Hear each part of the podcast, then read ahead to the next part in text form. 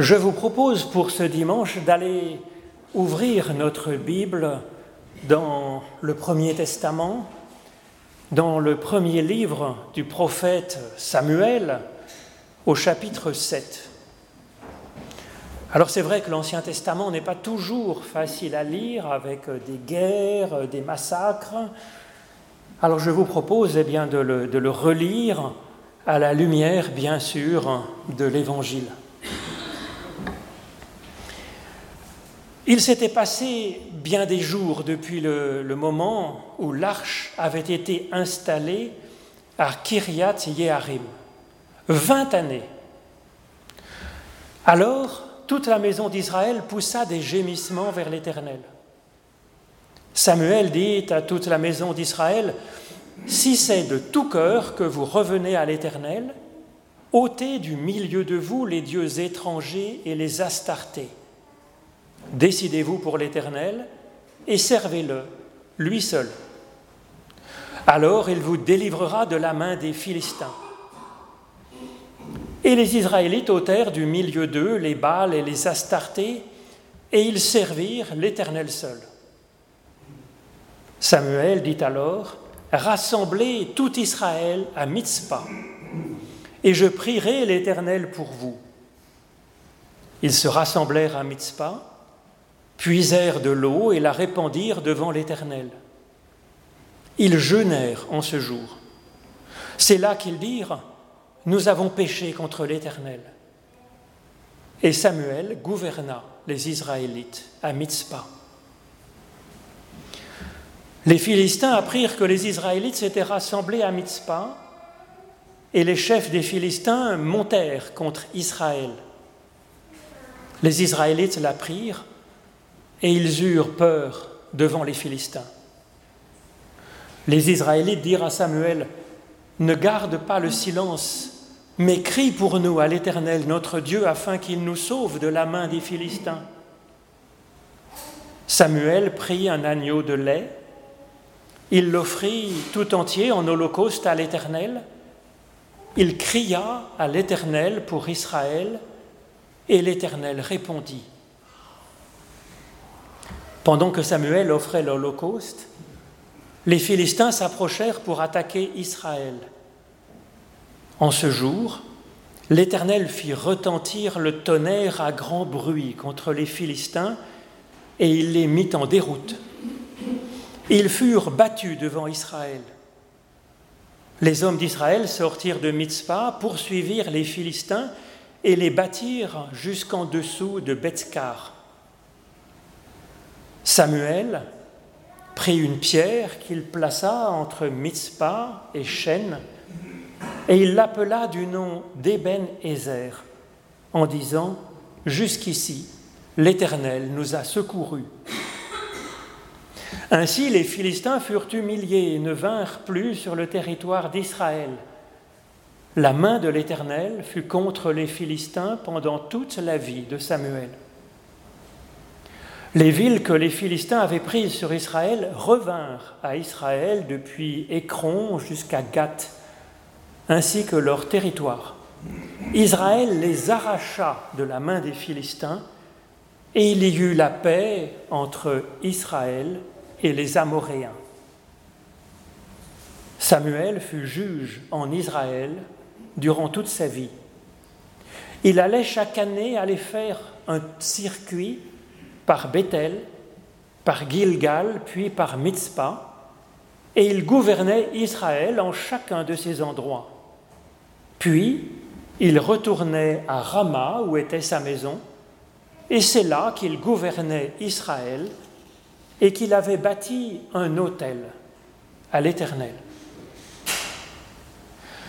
Ô Éternel, par l'étude de ces écritures anciennes, Ouvre-nous à ton souffle de vie, au nom de Jésus-Christ. Amen.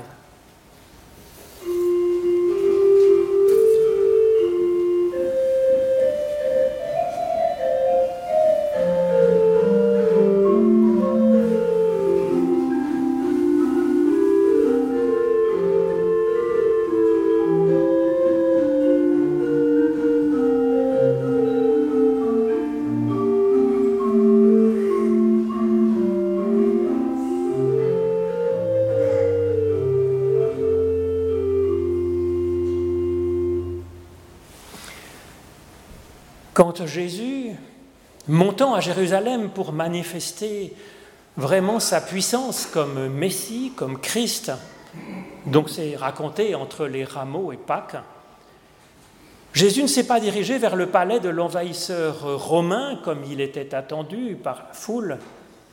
Il s'est avancé vers le temple pour nous appeler à purifier notre relation à Dieu. Et c'est ainsi donc qu'il entend accomplir les Écritures.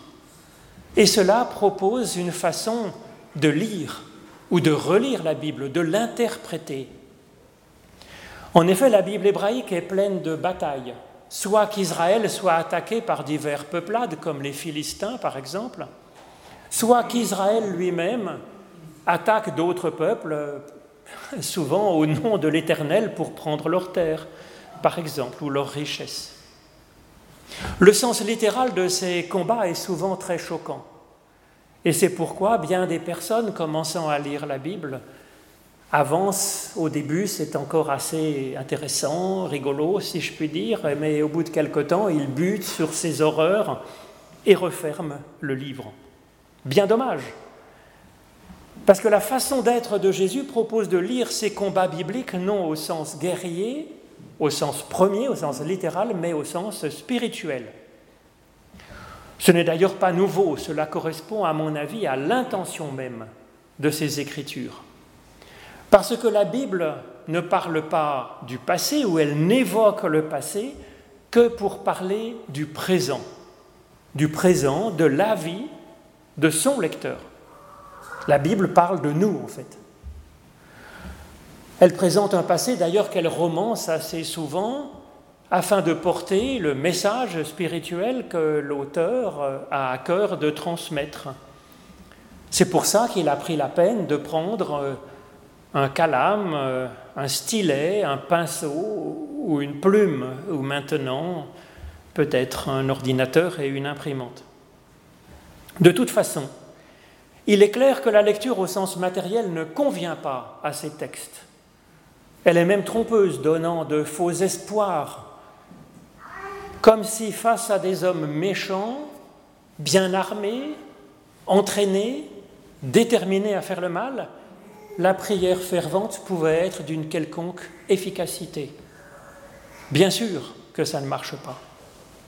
La vie de Jésus le montre d'ailleurs tragiquement, malgré sa prière à Gethsemane, malgré sa prière ardente régulièrement tout au long de, son, de sa vie. Il a été arrêté par les soldats, il a été trahi par les siens, il a été jugé contre toute justice, torturé et exécuté sur le champ. Le salut apporté par le Christ n'est pourtant pas sans rapport avec la paix, notre paix en ce monde, et la façon dont le Christ a vécu n'est pas sans rapport avec l'arrivée, la venue de la droiture et de la justice. Dieu a même tout à voir avec cela, bien sûr, mais il travaille en amont de cela, à la racine de la paix et de la justice. Il travaille à l'intérieur de la personne humaine et de l'humanité, non pas de l'extérieur comme il peut le faire par ailleurs sur l'univers. Jésus explique, ne craignez pas ceux qui tuent le corps et qui ne peuvent tuer l'âme.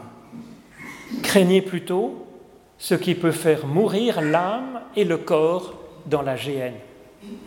Et là encore, il donne une clé d'interprétation de ces textes de l'Ancien Testament pour identifier nos vrais ennemis, qui ne sont pas le Philistin, qui ne sont pas le voisin qui met peut-être euh, sa musique trop fort ou que sais-je. C'est sur ce plan-là intérieur qu'agit le Christ, celui de l'âme, ou plutôt celui de notre élan vital. Il, agit sur euh, la connexion profonde de notre humanité avec la source de la vie. Et c'est ce que propose, à mon avis, cette page du premier livre de Samuel. Samuel est présenté comme prophète, plus que comme juge. Il gouverne, effectivement, et la paix va régner avec l'aide de Dieu qui agit avec puissance, nous le voyons dans ce texte. Mais c'est pour nous qu'est écrit ce texte. C'est un témoignage, une prédication vieille de 3000 ans pour que la paix puisse régner dans notre vie. Alors le texte commence en disant que l'arche d'alliance a été installée au cœur même de la terre d'Israël pendant longtemps, très longtemps, 20 années, avant qu'enfin toute la maison d'Israël pousse des gémissements vers l'Éternel. Ce n'est pas trop tôt, après 20 ans. L'arche d'alliance contenait pourtant des souvenirs d'anciennes actions de Dieu prodigieuses pour sauver son peuple de sa détresse en Égypte et de le faire cheminer vers la vie. Mais des souvenirs peuvent-ils changer une vie? Ben, C'est bien possible. C'est ce finalement, c'est ce qui arrive finalement ici aux Israélites. Quand au lieu de se laisser battre et abattre par leurs ennemis extérieurs et intérieurs, les Hébreux se mettent à gémir vers l'Éternel. Ils ont alors fait le rapprochement avec les souvenirs anciens de l'action de Dieu qui était enfermée dans le coffre d'alliance. Ils ont fait le lien avec leur propre détresse. C'est ce qui arrive quand on passe de la conservation de la Bible dans sa bibliothèque, avec peut-être 20 ans de poussière qui se sont accumulés dessus, comme les Hébreux,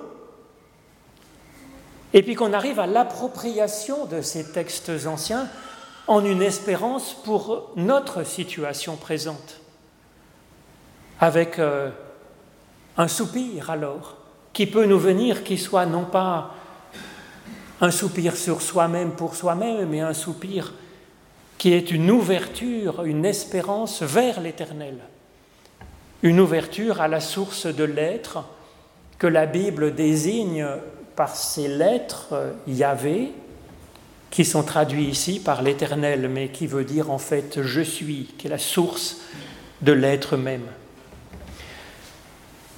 Suite à leur appropriation des témoignages des anciens euh, redécouverts, le premier exaucement qui leur vient, c'est d'entendre ce que dit le prophète Samuel.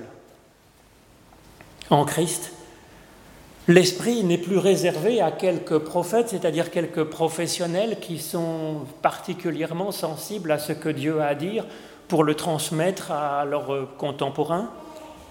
En Christ, c'est chacune et chacun d'entre nous qui devient prophète, qui peut entendre ce que Dieu a à dire et se laisser éclairer. Donc chacun devient prophète et prophétesse, chacun peut vivre ce que qu'exprime, ce, ce que représente Samuel dans ce texte pour tout le peuple. Le nom même de Samuel nous parle, il signifie Dieu a entendu, a écouté. Cette phrase, donc Samuel, dite à toute la maison d'Israël, se traduit donc par Dieu a écouté et il nous parle. Il parle à notre être tout entier à notre vie dans toutes ses dimensions. Et donc il y a là dans ces mots quelque chose qui nous est proposé comme euh, une façon de nous ouvrir dans l'intimité à la prière, à la lecture de ces histoires anciennes pour nous les réapproprier spirituellement. Le premier exaucement d'une lecture de la Bible pleine d'espérance en Dieu est de découvrir que Dieu entend nos gémissements il entend notre prière articulée ou même non articulée comme un gémissement.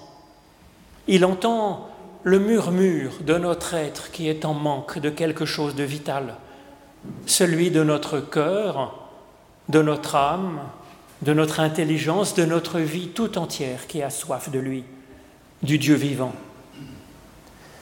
Et déjà, les effets se font sentir. Un rassemblement de leur être peut s'opérer, leur être qui était comme éparpillé, émietté, comme peuvent l'être nos existences en ce monde trépidant. Une unification de leurs priorités, de leur espérance. Une simplification de leur vie peut-être, non pour la réduire, non pour l'étriquer, mais comme on aère une vigne, une plantation, une forêt, afin de l'assainir, afin que la lumière y pénètre, afin que la feuille puisse respirer, recevoir la lumière, s'étendre et porter du fruit. Les Philistins, comme le disait Jésus en parlant de nos ennemis, sont une figure de tout ce qui nous agresse, nous tire vers le bas, nous éparpille, de tout ce qui tue nos fruits qui sont à peine mûrs, de tout ce qui pille nos récoltes, nous affame, de tout ce qui nous viole, de ce qui nous tue. Et déjà, nous dit le texte, avec ce réveil des Israélites, déjà nos Philistins s'épouvantent et nous pouvons les terrasser un peu, progressivement. Il est bon que la Bible parle ainsi au sens figuré, parlant de Philistins, de Baal, d'Astarté, car euh, chacun, chacune a ses propres Philistins, ses propres fausses adorations. Et par l'écouter de soi et de Dieu, dans le secret de notre prière, ce souffle de salut nous rejoint. Alors, ça se termine sur une victoire sur les Philistins, et sur l'annonce d'une grande paix avec les Amoréens dans tout le territoire d'Israël, enfin vécu dans la paix. L'histoire aurait pu s'arrêter là, sur l'annonce de cette victoire et de cette paix. Mais le prophète Samuel continue à agir. Et cela montre que ce processus partant de la souffrance jusqu'à la consolation, la paix, l'être abouti, la vie pleine, eh bien, c'est comme un programme sans cesse à travailler et à entretenir. Le texte poursuit en nous disant que chaque année, Samuel faisait comme un pèlerinage à travers des hauts lieux de mémoire, comme pour recharger ses batteries, batteries théologiques, batteries spirituelles, batteries d'espérance, batteries de projets nouveaux comme pour travailler dans le mode propre à chacun de ces lieux qu'il va revisiter. Et donc c'est un excellent conseil, tout simple et sage, bien concret, pour continuer à avancer et pour recharger nos batteries. Voilà ce que nous dit le texte dans les derniers mots de ce chapitre. Samuel allait ainsi chaque année faire le tour de Bethel, de Gilgal et de Mitzpah. Il gouvernait Israël dans chacun de ces lieux, puis il revenait à Rama où était sa maison, et là il gouvernait Israël et il bâtit un autel à l'Éternel. Donc les étapes de ce voyage font référence à des événements fondateurs de l'histoire du peuple hébreu. Chacun de ces lieux, d'ailleurs, a reçu son nom à cause de ce qui est arrivé à cet endroit-là, comme pour en garder la mémoire pour les générations futures et pour nous-mêmes, que nous puissions nous ouvrir à notre tour à cette source de salut et peut-être rayonner de fruits de cette histoire autour de nous. Il s'agit, pour le prophète qui est en chacun de nous, de recharger son écoute et son espérance pour aujourd'hui, espérance en Dieu, et une fois, pas pour hier, mais pour aujourd'hui et maintenant, dans nos circonstances. La première étape est donc Bethel, littéralement la maison de Dieu. Ce lieu a été nommé ainsi par Jacob après cette célèbre vision de l'ange dont parle d'ailleurs Jésus, avec les anges qui montent et qui descendent et la présence de Dieu qui est au-dessus. Et Jacob dit, certainement l'Éternel était ici, en ce lieu, et moi je ne le savais pas. C'est ici la maison de Dieu, la porte des cieux. Et puis il dresse là une pierre afin de rendre un culte à Dieu, de l'en remercier, de rendre louange à Dieu, et puis d'en témoigner pour les générations futures, pour nous. Samuel bien sûr, connaissait l'histoire de Jacob par cœur. L'histoire de Jacob à Bethel, ça faisait partie du catéchisme de base. La première étape de son cheminement consiste à approfondir personnellement cette expérience de Jacob, celle d'une relation intime avec Dieu. Et comme ce n'est pas toujours facile, effectivement, d'avoir cette relation intime avec Dieu, il est bon de passer par les pierres dressées par ceux qui nous ont précédés dans la foi. Le Christ, comme je le disais au début de ce message, a ouvert les portes des cieux pour chacune et chacun d'entre nous. C'est la possibilité de faire monter à Dieu notre gémissement et qu'il nous entende et que sa présence nous parle. Nous sommes alors prêtres et prophètes. Nous sommes Jacob, nous sommes Samuel.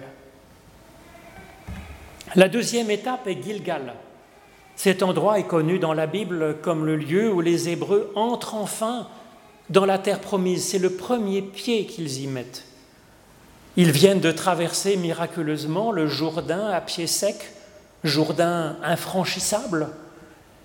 Puis Josué construit un lieu de culte pour l'Éternel qu'il appelle Gilgal, la roue, faite de douze pierres cueillies dans le fond du lit du Jourdain, qui était alors à sec, pour former une roue. Les douze tribus d'Israël, chacune prenant une pierre et apportant leur part dans cette roue. Qu'est-ce que ça ajoute de passer par Gilgal après être passé par Bethel? C'est que Bethel, ça évoque la tendresse de Dieu, sa présence au-dessus de nous et la possibilité de le prier et de l'entendre.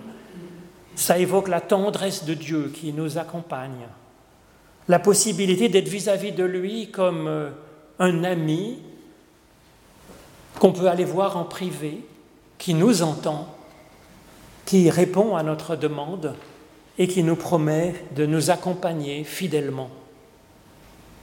Gilgal évoque, lui, la force de Dieu, les prodiges qu'il fait pour nous permettre d'avancer, de franchir l'infranchissable.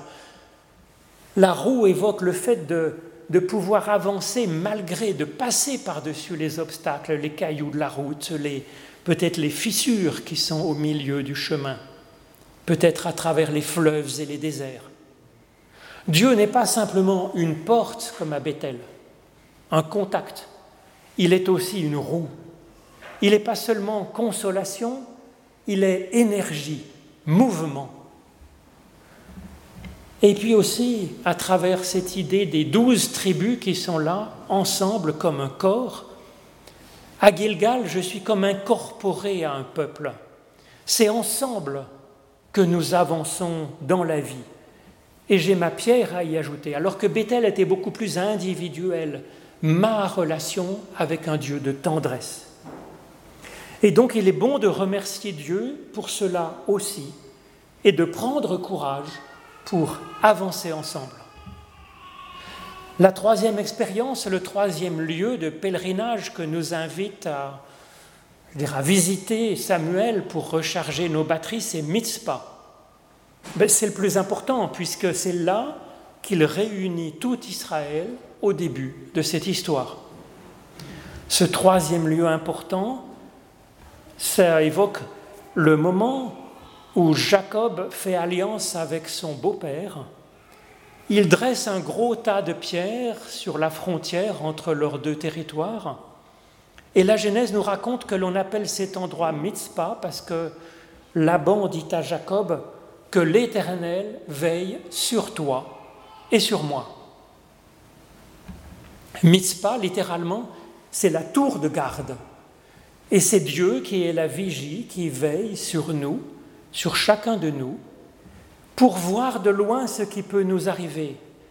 Il nous aide à voir clair sur l'ennemi insidieux, peut-être déjà infiltré en nous, et nous, nous apprend à voir en avance finalement ce qui peut arriver de bon ou de mauvais. La prière n'est pas simplement un appel à Dieu, une écoute de Dieu, ce n'est pas simplement la force de Dieu, c'est ce qu'il nous apprend, c'est ce qu'il nous révèle vu de haut, la vraie valeur dans le temps. Samuel allait ainsi chaque année faire le tour de Bethel, de Gilgal et de Mitzpah. Il gouvernait Israël dans chacun de ces lieux, puis il revenait à Rama. Rama ne correspond à aucun des grands lieux de l'histoire d'Israël. Inconnu.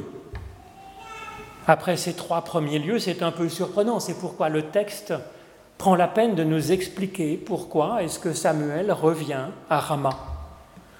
Eh bien c'est tout simplement parce que c'est là qu'il habite. C'est là qu'est sa vie.